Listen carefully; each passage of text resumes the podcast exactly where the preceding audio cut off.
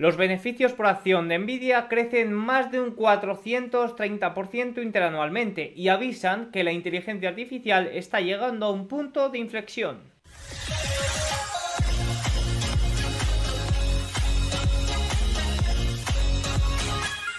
Muy buenas a todos y bienvenidos un día más al canal. Hoy es miércoles 21 de febrero de 2024 y en este momento son las 21 y 11 hora española, 15 y 11 horario ET. Este vídeo está dividido en dos, uno previo a la publicación de resultados de Nvidia y otro después reaccionando a los resultados de Nvidia, que estará pues prácticamente al final del vídeo. Seguro que aparece apuntado ahí abajo en el índice. Pero antes de ello tenemos mucho que comentar. Uno, las previsiones y un poco qué podemos esperar de esos resultados empresariales, evidentemente. Dos, qué ha sucedido en China, prohibiciones de nuevo de cortos, algo que ya lleva sonando bastante tiempo. Son incapaces de frenar la caída bursátil de China y están tratando de hacer cualquier cosa para estimularlo y para evitar que haya mayores caídas. Y dos, también hemos tenido en el día de hoy minutas por parte de la Reserva Federal, que son comentarios que salen de la última reunión. Y a 27 días para la próxima reunión eh, de la Reserva Federal de marzo, cada vez son menores las probabilidades de bajadas de tipos, en este momento inferiores al 7%. Vamos a ver los comentarios, especialmente nos vamos a centrar en eh, lo que mencionan el QT, que es uno de los puntos también claves para la reunión de marzo. Así que nada, dicho esto, vamos con el vídeo. Arrancamos comentando lo sucedido en China. China ha prohibido a los principales inversores institucionales reducir sus tenencias de acciones al inicio y al cierre de cada día de negociación, parte del intento más contundente del gobierno hasta el momento para apuntalar el mercado de valores de la nación de 8,6 billones de dólares. Básicamente está prohibiendo que se vendan valores al inicio y al cierre de cada día de negociación. Están haciendo cualquier cosa para evitar que haya mayores caídas en el mercado. Si bien estos intentos de pánico por restaurar la confianza nunca funcionan a largo plazo y eventualmente requerirían un estímulo aún más masivo para evitar otro colapso, las recientes medidas para eh, contener las ventas han generado resultados modestos y el CSI 300 subió un 1,4% en el día de hoy, extendiendo su repunte desde el mínimo del cierre de este año hasta el 8,7%. Todavía ha bajado alrededor un 17% respecto al año pasado. Pues fíjense,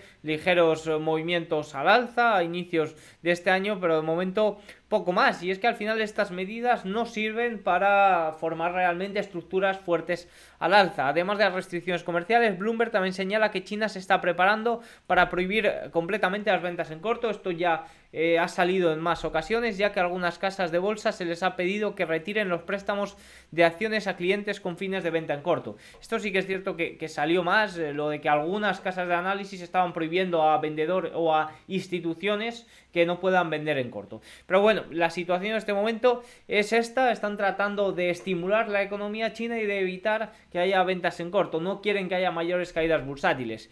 Bueno, pues puede que eviten las caídas bursátiles. Pues hombre, si están continuamente inyectando dinero público, si están continuamente prohibiendo que se venda en corto, pues puede que se den estos rebotes. Pero como, como bien dice aquí Bloomberg, eh, se necesita algo más, se necesita realmente atracción de inversores extranjeros para que haya esas estructuras alcistas más a medio largo plazo.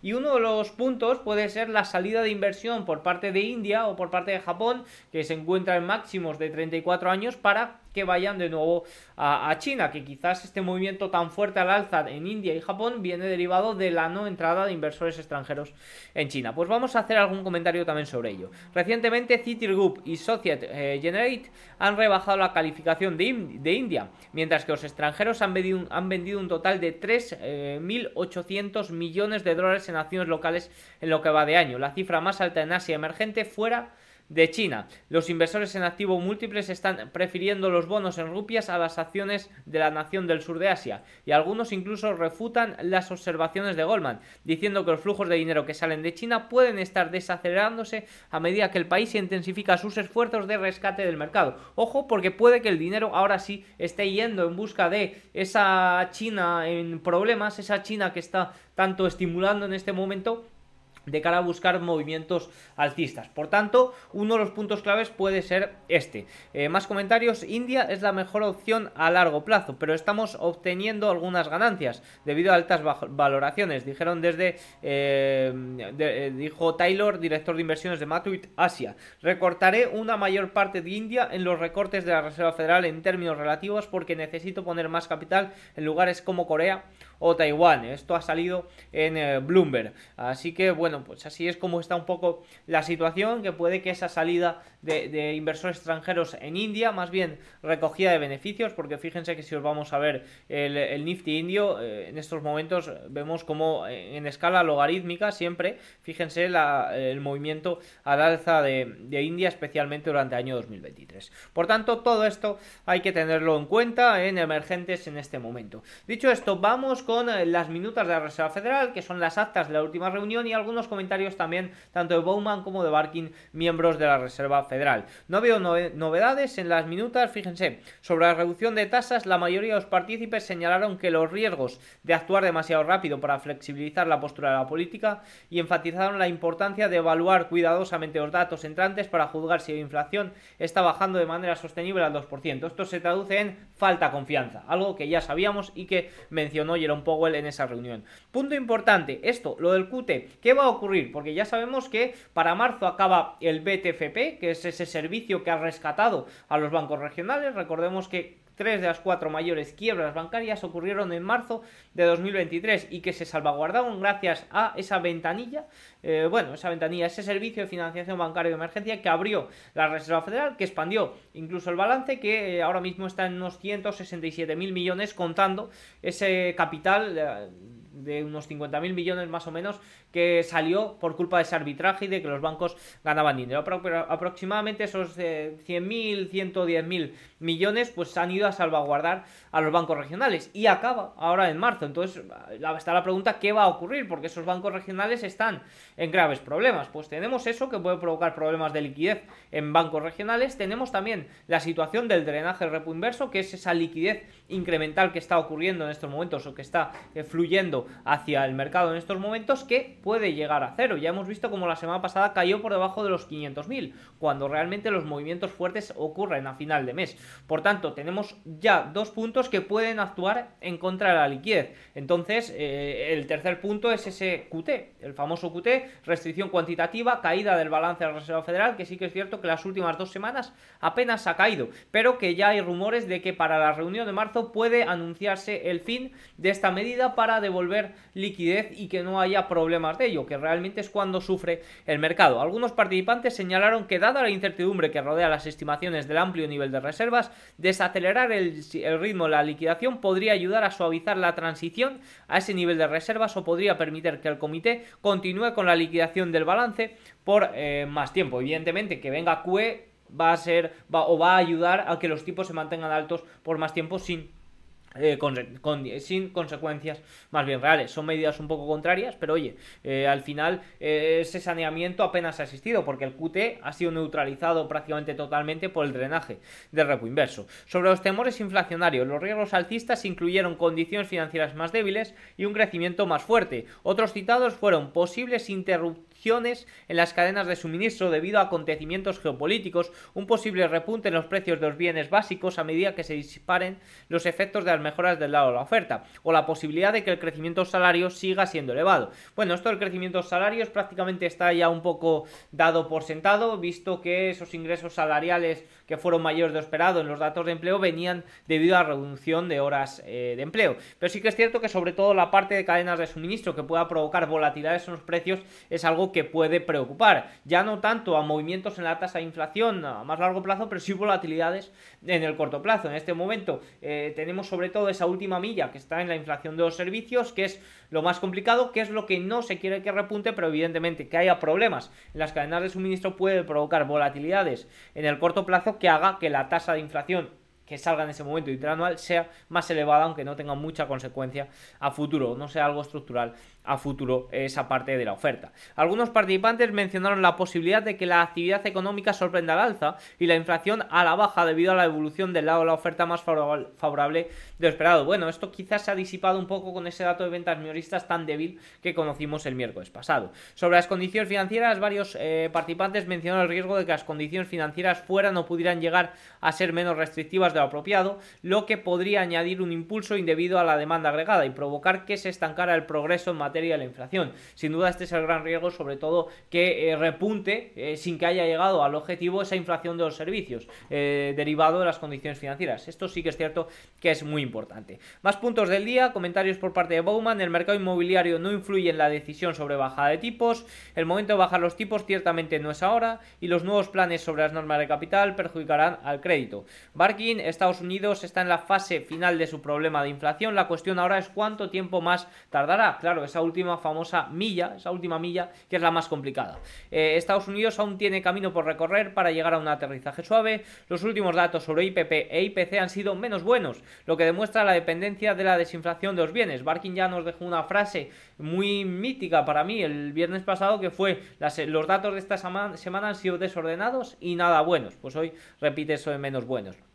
Bueno, a 27 días para la próxima reunión de la Fed, las probabilidades de bajadas de tipos en marzo o mayo son cada vez menores, por debajo del 7% para marzo, por debajo del 30% para mayo. Ahora, todo esto que estoy contando puede cambiar rápidamente, porque hoy presenta resultados la empresa más importante del mundo, presenta resultados Nvidia. Al final de este vídeo, lo tendréis abajo en el índice, eh, reaccionaré a los resultados empresariales, haré algún comentario sobre la reacción que ha tenido para el mercado y también, pues evidentemente, miraré algunas compañías ligadas que seguramente se vean afectadas ante ello. Ahora mismo lo que voy a hacer es comentar algunos puntos previos a los resultados y previos a tener en cuenta que hay que fijarse dentro del resultado y demás. Hoy reaccionaré a ello y probablemente en el vídeo de mañana pues habrá un análisis un poco más detallado. También seguramente lo haya en el informe que mande esta noche de The Market Say, que tienen abajo el enlace, que oye, lo mando unas horas posterior al cierre de Wall Street y ya me da tiempo a mirar un poco la conference call, no me va a dar tiempo a escucharla, pero a mirar un poco más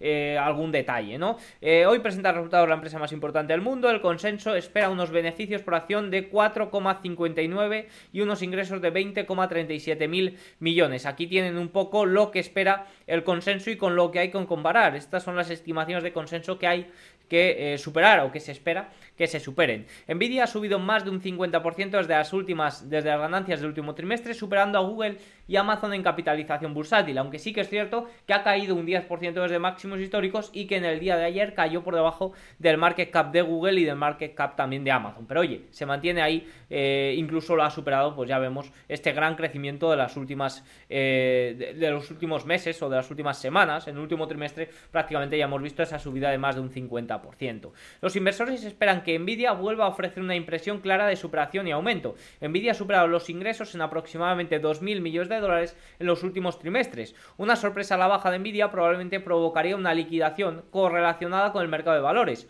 Una sorpresa al alza, por otro lado, crearía una dispersión con los ganadores de la inteligencia artificial, continuando superando al resto del mercado. El riesgo recompensa parece ligeramente inclinado a la baja considerando el hacinamiento. El movimiento esperado en el mercado de opciones para Nvidia en el día de hoy es de un 10%. ¿Qué ocurre? Pues que fíjense como Nvidia, que en, este momento está corrigiendo previo a presentación de resultados un 3,8%, pues fíjense como Nvidia ha perdido aproximadamente ya un 10% desde esos máximos históricos. Por tanto, en este, movimiento, en este momento ese movimiento esperado de un 10%, eh, si es al alza, simplemente situaría a Nvidia en los antiguos máximos, en un nivel que se encontraba hace unas sesiones. Por tanto, esto nos plantea un muy distinto a los últimos resultados empresariales que veíamos como Nvidia había subido. En cambio, en este momento, pues ha caído ya un 10%. Por tanto, ojito, porque eh, al igual que no se esperaba mucha sorpresa, mucho movimiento al alza, sí que se puede esperar ese 10%, pero sería simplemente para situarnos en, unos, eh, en, unos, en unos valores que estábamos hace, eh, que estábamos hace tres sesiones. Entonces, la situación cambia, evidentemente, viendo esta gran caída, esta caída de un 10% en los últimos eh, tres días. La historia reciente de las presentaciones de Nvidia ha sugerido momentos de máximo local. Por supuesto, el rendimiento pasado no es indicamiento de rendimientos futuros. Aquí nos lo dice Goldman, y es que veíamos como en las últimas dos presentaciones de resultados, pues el valor de Nvidia o el precio de Nvidia había subido y justo fue la presentación lo que hizo ese, ese máximo local. Pues en este momento sí que es cierto que en el cortísimo plazo eh, hemos visto caídas, hemos visto una corrección de un 10% en apenas 3 cuatro sesiones. Evidentemente, eso hace que si ese movimiento implícito de un 10%, si es al alza, pues nos deje simplemente en el valor que teníamos hace 10 sesiones. Las previsiones de crecimiento de BPA de Nvidia, de beneficios por acción en gris, no son modestas. Fíjense en Bloomberg cómo se espera un gran salto para el año 2024, el año 2025 y 2026. El año fiscal, ¿eh? que, no, no va muy ligado al año natural. Ya ven que vamos a conocer el cuarto trimestre del año 2024. El flujo de opciones sugiere que el sentimiento es altista con relación, bueno, aquí unos datos técnicos, y esto básicamente lo que nos indica es que si los beneficios decepcionan, Nvidia es más vulnerable a la, a la, baja que al alza. Al final, eh, básicamente es lo que vengo comentando también en el día de ayer, que en caso de que salgan unos resultados buenos, no se debería esperar un movimiento tan fuerte como si salen datos malos o se falla en alguna estimación. ¿Por qué? Porque ahí puede haber grandes liquidaciones porque el posicionamiento es muy, muy elevado. Entonces, si se salen datos que superan las estimaciones, pues, oye, ¿podríamos ver ese movimiento un 10% al alza? Por supuesto, podríamos eh, verlo y, alcanzar niveles previos eh, de los últimos tres días. Pero sí que es cierto que si falla alguna cosilla, como por ejemplo Google, que el posicionamiento también era muy elevado, y simplemente falló una cosilla de, los ingresos de, buscadores y fue mínimamente, pues ahí sí que es cierto que hay mayores liquidaciones y puede haber mayores movimientos. Por último, algunos comentarios más de un poco más técnicos en qué fijarse y de posicionamiento. Según VS, el sentimiento hacia Nvidia es de 9 de 10 y sigue siendo abrumadoramente alcista, eh, ya que pocos argumentan que esta eh, publicación importa más que el IPC de enero, aunque los temores en torno a que la fiebre de ella esté sobrevalorada son eh, reales. Las expectativas siguen siendo elevadas antes de la publicación respaldadas por el impulso continuo a la inteligencia artificial y la mayoría espera superar el trimestre, aunque la debilidad de las acciones de ayer señala cierta nerviosidad antes de la publicación. Esto nos dice VS. Y aquí vamos ya un poco más con, eh, con tecnicismos. El otro problema, aparte de las elevadas expectativas, es que los plazos de entrega para el H100 han pasado un marco de tiempo de 8 a 11 meses hace unos meses a lo que parece ser un periodo de 3 a 4 meses en la actualidad, lo que ha llevado a algunos inversores a debatir si esto es simplemente una mejora en el suministro o un cambio en la demanda, aunque este punto, según VS, no es del todo negativo. Normalmente explica esto sería malo, pero en el caso de Nvidia apunta a un significativo potencial al alza en los envíos ingresos en el segundo trimestre de 2024 y sienta las bases para que Nvidia supere el centro de datos por 2,5 mil millones con ingresos totales de alrededor 23.000 millones y una guía de 25-26 mil millones. Ojo, una red flag que también el día de ayer era eso de que Microsoft o alguna de las eh, de los siete magníficos que son los principales clientes de Nvidia podían hacer o podían estar eh, desarrollando sus servidores para no depender del todo de Nvidia. Bueno, pues también aquí nos habla de la demanda y de si esta caída en el periodo de entrega eh, se debe a una baja demanda o a que se ha mejorado la logística y la entrega. Esto habrá que es, algo que habrá que estar atento. La expectativa de ingresos de centro de datos por parte del lado de la compra se ha acercado más a los 20.000 millones, más de 1.000 millones por encima del consenso de la compra de la venta y Nvidia sigue siendo una posición larga muy concurrida y expectativas altas, por lo que es probable que los inversores quieran ver un impulso continuo en eh, Gen I y Oper con un crecimiento de los ingresos del centro de datos en el año calendario 2024 y potencialmente a través del año eh, del calendario 2025. Todo esto hay que tenerlo en cuenta, sobre todo el guidance a futuro también va a ser muy importante. Así que nada, vista un poco la previa, pues eh, si queréis ver la reacción y los resultados, pues os invito a que saltéis el vídeo y vayáis al final. Pero bueno, yo voy a seguir con gráficos importantes y un pequeño comentario sobre lo que ha sido la sesión hasta el cierre. Vamos con los gráficos más importantes. Las 10 mayores empresas del S&P 500 representan el 32% del índice total, un máximo histórico y unos 6 puntos porcentuales más que el punto álgido de la burbuja.com. Muchísimas comparaciones sobre esto. Yo ya sabéis los que me veis habitualmente que me mantengo un poco escéptico. Eh, no pienso que esto sea una burbuja del todo. El, crecimiento de los ingresos de los 7 magníficos no lo respaldan. Puede que haya burbuja en algunos valores eh, de IA. Ahí sí que es cierto que no me meto y sí que es cierto que pienso que puede ser probable pero en cómputos globales es normal que, estemos en, términos de mayor ponderación que las burbuja.com porque el crecimiento de ingresos es mucho mayor, porque la importancia de los siete magníficos es mucho mayor. Los tipos de las hipotecas saltan por encima del 7% por primera vez desde diciembre. Aquí vemos la consecuencia de este repunte de los rendimientos. La media de las nuevas hipotecas a tipo fijo a 30 años en Estados Unidos saltó al 7,06 frente al 6,87% de la semana pasada vía Bloomberg. Están volviendo a repuntar las tasas hipotecarias. Y me preguntaréis, ¿esta es la tasa a la que se contrata una hipoteca? Bueno, pues también hay que tener en cuenta bancos, también hay que tener en cuenta bonificaciones, al igual que aquí, eh, por ejemplo, en España no se, eh, se usa el Euribor como referencia, pues esto es un poco lo mismo, pero luego pues hay distintas cosas. El Euribor en la eurozona está, eh, creo que hoy el Euribor bot este de Twitter, creo que se estaba en 3,6, una cosilla así, pero bueno, pues evidentemente esta es una consecuencia y esto es algo que puede afectar también a los precios de la vivienda, ojito, porque hablábamos de que el shelter se estaba viendo una divergencia no vista desde 1993 y que el precio de los alquileres estaba a la baja y que eh, se estaba viendo cierto alivio en los precios de los de la vivienda y que evidentemente eso impulsaba el sector a la baja, pero ojito, porque el repunte de las tasas hipotecarias no ayuda a un aumento de la oferta ni de vivienda en venta ni de vivienda en alquiler y eso puede hacer que los precios se mantengan tensos por más tiempo e incluso de nuevo volver a ver repuntes. Por tanto, todo esto es algo que hay que tener también en cuenta. El peso de los siete magníficos en las carteras de fondos de cobertura continúa aumentando junto con una inclinación récord hacia el momentum y el haciamiento extremo. Estas acciones representan el 13% del total de cartera larga de fondos de cobertura, un máximo histórico, pero solo la mitad de su peso colectivo en el Russell 3000. Todos los miembros de los 7 magníficos, excepto Tesla, se encuentran entre los 10 principales miembros de nuestra lista VIP de fondos de cobertura, nos dice Goldman eh, Sachs. Más puntos importantes, la confianza de los consumidores de la eurozona eh, se ha situado en menos 15 uno de los datos menores del último año, pero sí que es cierto que no es ni mucho menos el menor, ni evidentemente está en rango positivo. En el día de hoy también hemos tenido una subasta a 20 años que se ha colocado muy muy mal. Fíjense, los resultados internos fueron aún más feos con adjudicaciones indirectas de solo el 59,08% por debajo del 62,16% del mes pasado, muy por debajo de la media reciente del 68,2% y la más baja es de mayo de 2021. Los contratos directos, que son eh, los inversores locales con contratos indirectos, eh, con contratos indirectos o adjudicaciones indirectas, aquí me refiero a inversores extranjeros,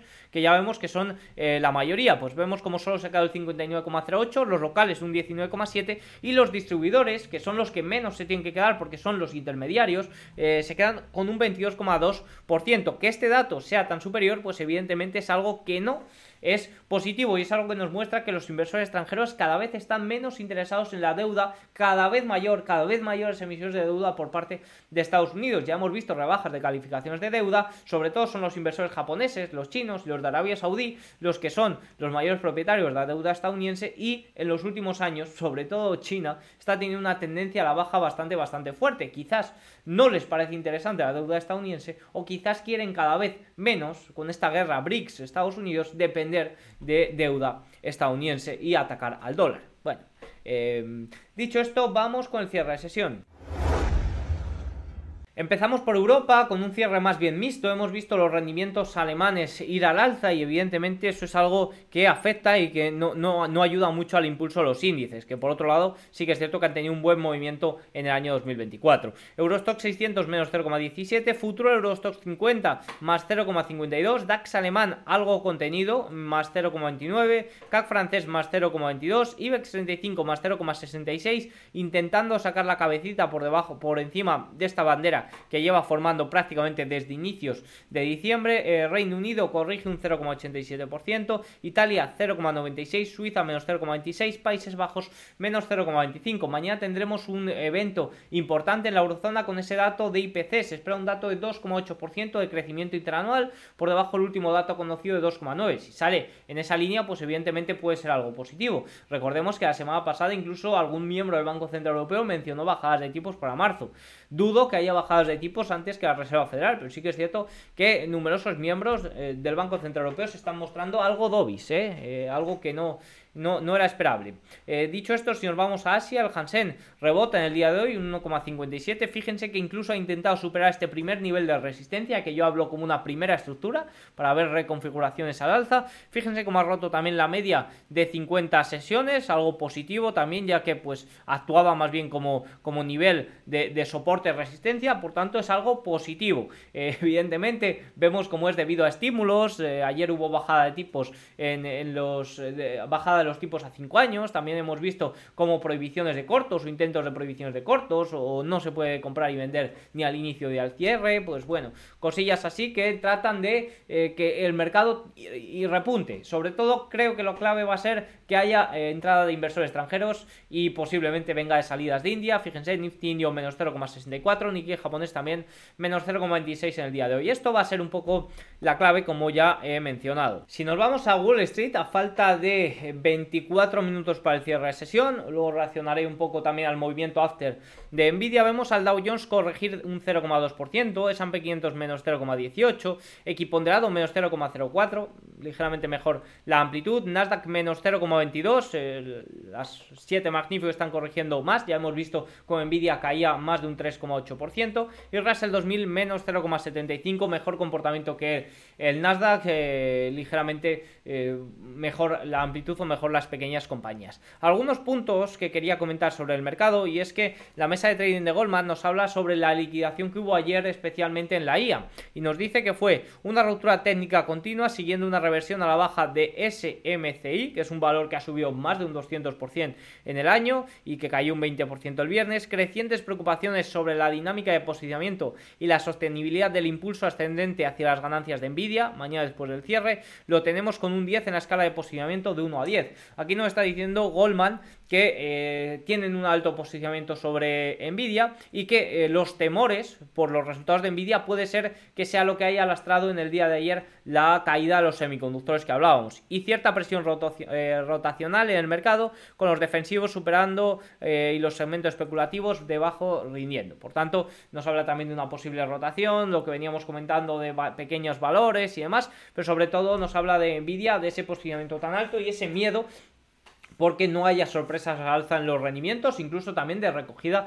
de beneficios. Fíjense que si os vamos a ver los market leaders, vemos a Apple ligeramente positivo en el día de hoy, Microsoft menos 0,69, Nvidia recuperando algo de terreno, menos 3% en este momento, a falta de 22 minutos para el cierre y luego creo que presenta unos 20 minutos posterior al cierre de sesión. Amazon 0,84 arriba, eh, Google ligera recuperación 1% arriba, Meta menos 1% y Tesla que ha llegado a subir más de un 2% el día de hoy, que parece que está intentando hacer bueno este soporte de los 193, 195, pero que la vela de hoy no nos muestra mucha fortaleza. Habrá que estar atento, además de la presentación de resultados de Nvidia, de los movimientos que puedan ocurrir pues en valores ligados, como por ejemplo eh, Amazon, que en el día de ayer caía un 4,7, eh, ARM, por supuesto, que también caía en el día de ayer un 5% y que ha tenido un, un gran movimiento al alza, pues todos estos valores eh, de la industria de semiconductores que se vieron afectados ayer, evidentemente se van a ver afectados o,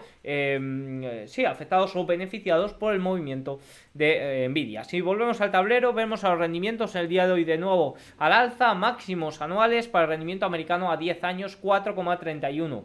Evidentemente las minutas no han ayudado, las probabilidades de bajadas de tipos eh, han corregido bastante, incluso en el día de hoy también, que ayer podían situarse cercanas al 7-8%, pues en el día de hoy incluso por debajo y evidentemente los rendimientos siguen apuntalando al alza. Como ya hemos visto, las tasas hipotecarias es una de las consecuencias de que los rendimientos hayan ido al alza. Y ojo porque la consecuencia del aumento de tasas puede ser también eh, eh, los precios, un repunte de los precios.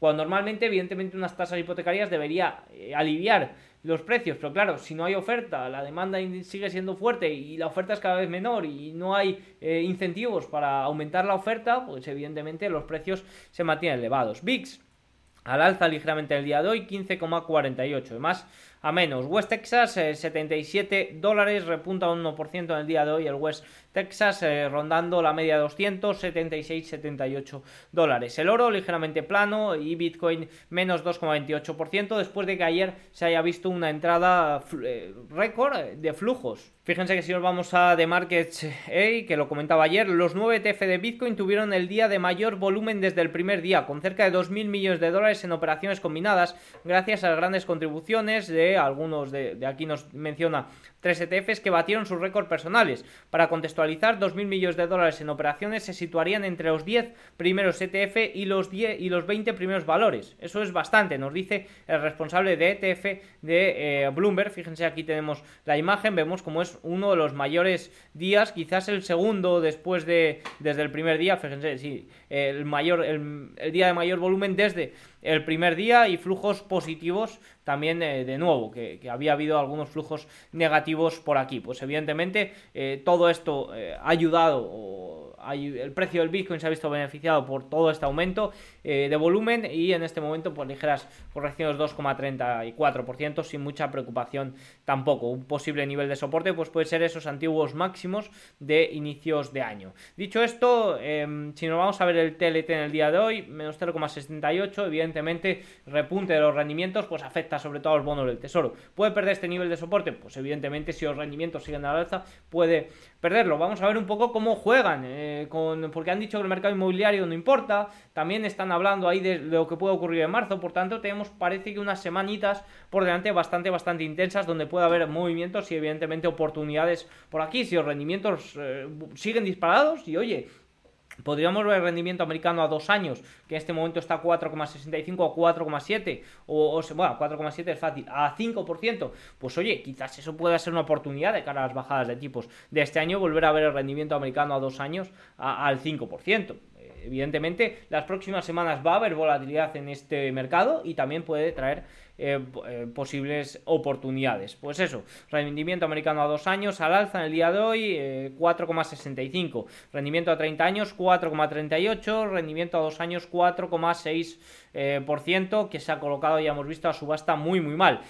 ¿Afecta? ¿A qué afecta sobre todo que las subastas se coloquen mal? Pues a los rendimientos de largo plazo, que están mucho más ligados a lo que ocurre en la deuda que los movimientos a corto plazo, que están más ligados a lo que ocurre en el movimiento de tipos. El dólar cayendo ligeramente 0,08 en el día de hoy, frente al euro pues ligeramente al alza el euro y eh, frente al yen pues ligeramente al alza el dólar, fíjense si está débil el yen 150, ya saben que eh, el Banco de Japón puede intervenir, el Banco de Japón propietario del 48% aproximadamente de la deuda del gobierno japonés puede intervenir o ha dicho que intervendrá en cualquier momento el mercado de USD JPI, está por encima de ese nivel de intervención. Así que nada, dicho esto, os dejo con la reacción a los resultados de Nvidia.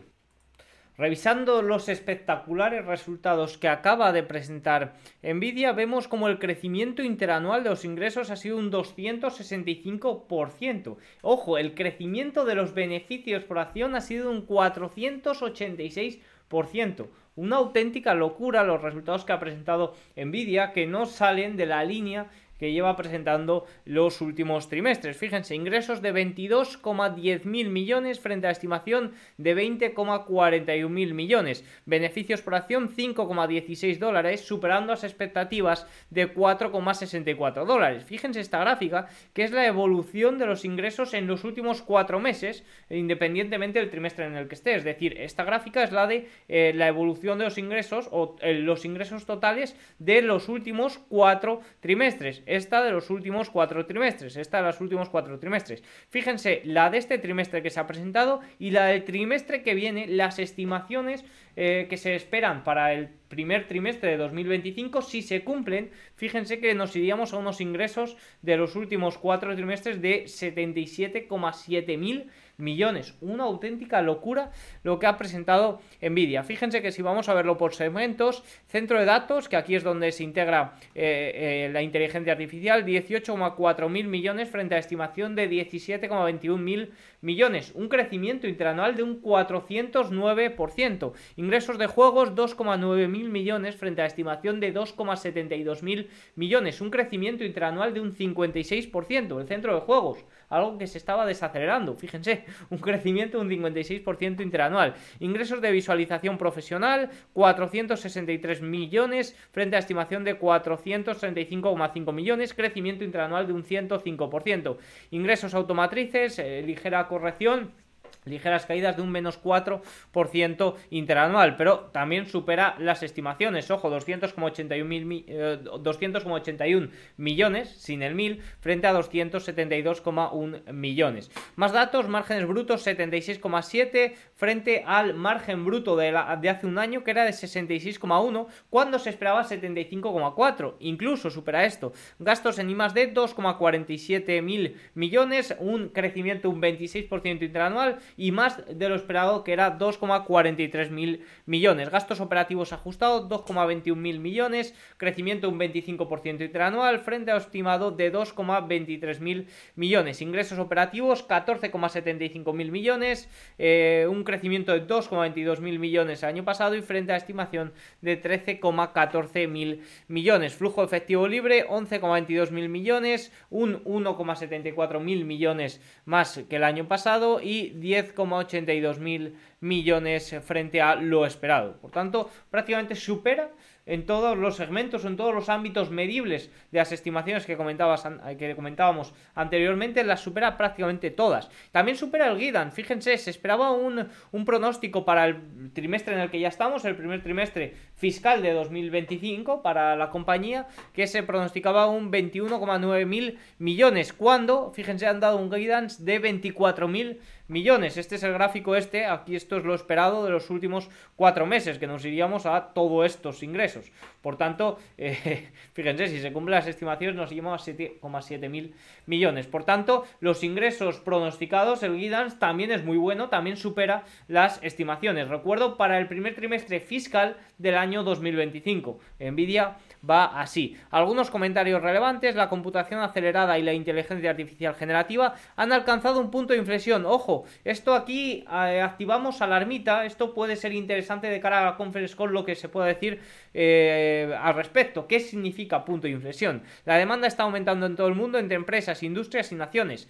Nuestra plataforma de centros de datos está impulsada por controladores cada vez más diversos, la demanda de procesamiento de datos, entrenamiento e inferencia de grandes proveedores de servicios de la nube y especializados en GPU, así como empresas de software empresarial y compañías de Internet para consumidores. Las industrias verticales lideradas por automóviles, servicios financieros y atención médica ahora están en un nivel de varios miles de millones de dólares. Nvidia RTX, introducido hace menos de 6 años, es ahora una plataforma masiva para PC, para inteligencia artificial generativa y disfrutada por 100 millones de jugadores y creadores.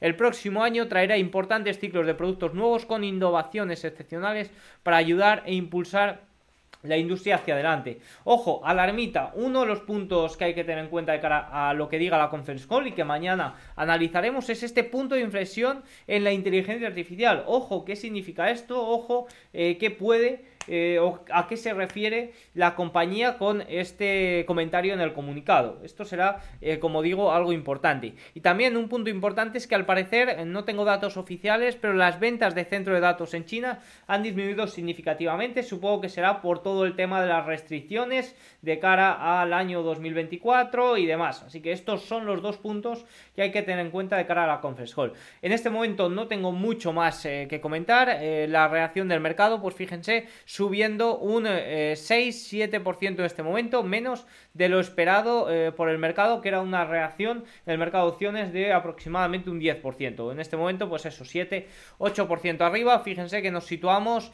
en niveles de hace 3 días. Con la caída de un 10%, pues nos situamos en niveles de hace 10 días más o menos. Sin mucha sorpresa al alza, tampoco, la verdad, porque comentábamos que no iba a haber sorpresa al alza cuando estábamos en 700 eh, dólares, 730 y bueno, pues tras resultados, unos resultados muy buenos, pues estamos ahora mismo prácticamente en esos niveles. Si vemos compañías ligadas, como por ejemplo AMD, pues salta también 171,64. Fíjense, en este momento ha saltado un 4,39%. Eh, otros valores, como por ejemplo ARM, pues también ligero salto arriba. En este momento un 6,26% arriba. Eso sí, a última hora el S&P 500 ha cerrado con un movimiento al alza, incluso ha llegado a cerrar positivo el eh, índice de S&P 500. Así que nada, poco más tengo que comentar. Tras el comentario los importantísimos resultados de Nvidia el día de hoy, para mañana ¿qué tenemos? Pues tenemos estimaciones de PMI en la eurozona, de los PMI de, febrero y también el dato final del IPC de la eurozona de enero. Se espera un dato de 2,8, será importante que salga ese dato. Si tenemos datos superiores, ojito que puede haber afectación en los índices a la baja y movimiento al alza de los rendimientos alemanes de referencia en la eurozona. En Estados Unidos, como cada jueves, peticiones semanales de subsidio, también estimaciones de PMI de febrero, PMI, no ISM. En Estados Unidos tiene mucho más peso el índice de gestores ISM que el PMI, pero por supuesto también será importante. Y también comentarios por parte de miembros de la Reserva Federal, de Cascari, Cook y Harker. También algunos comentarios importantes. En cuanto a resultados empresariales, nada comparado con los resultados de Nvidia que hemos conocido en el día de hoy. Así que nada, tienen todos los datos. Espero que os haya gustado el vídeo. Si es así, hacerme saber con un like, un comentario y nos vemos mañana. Chao.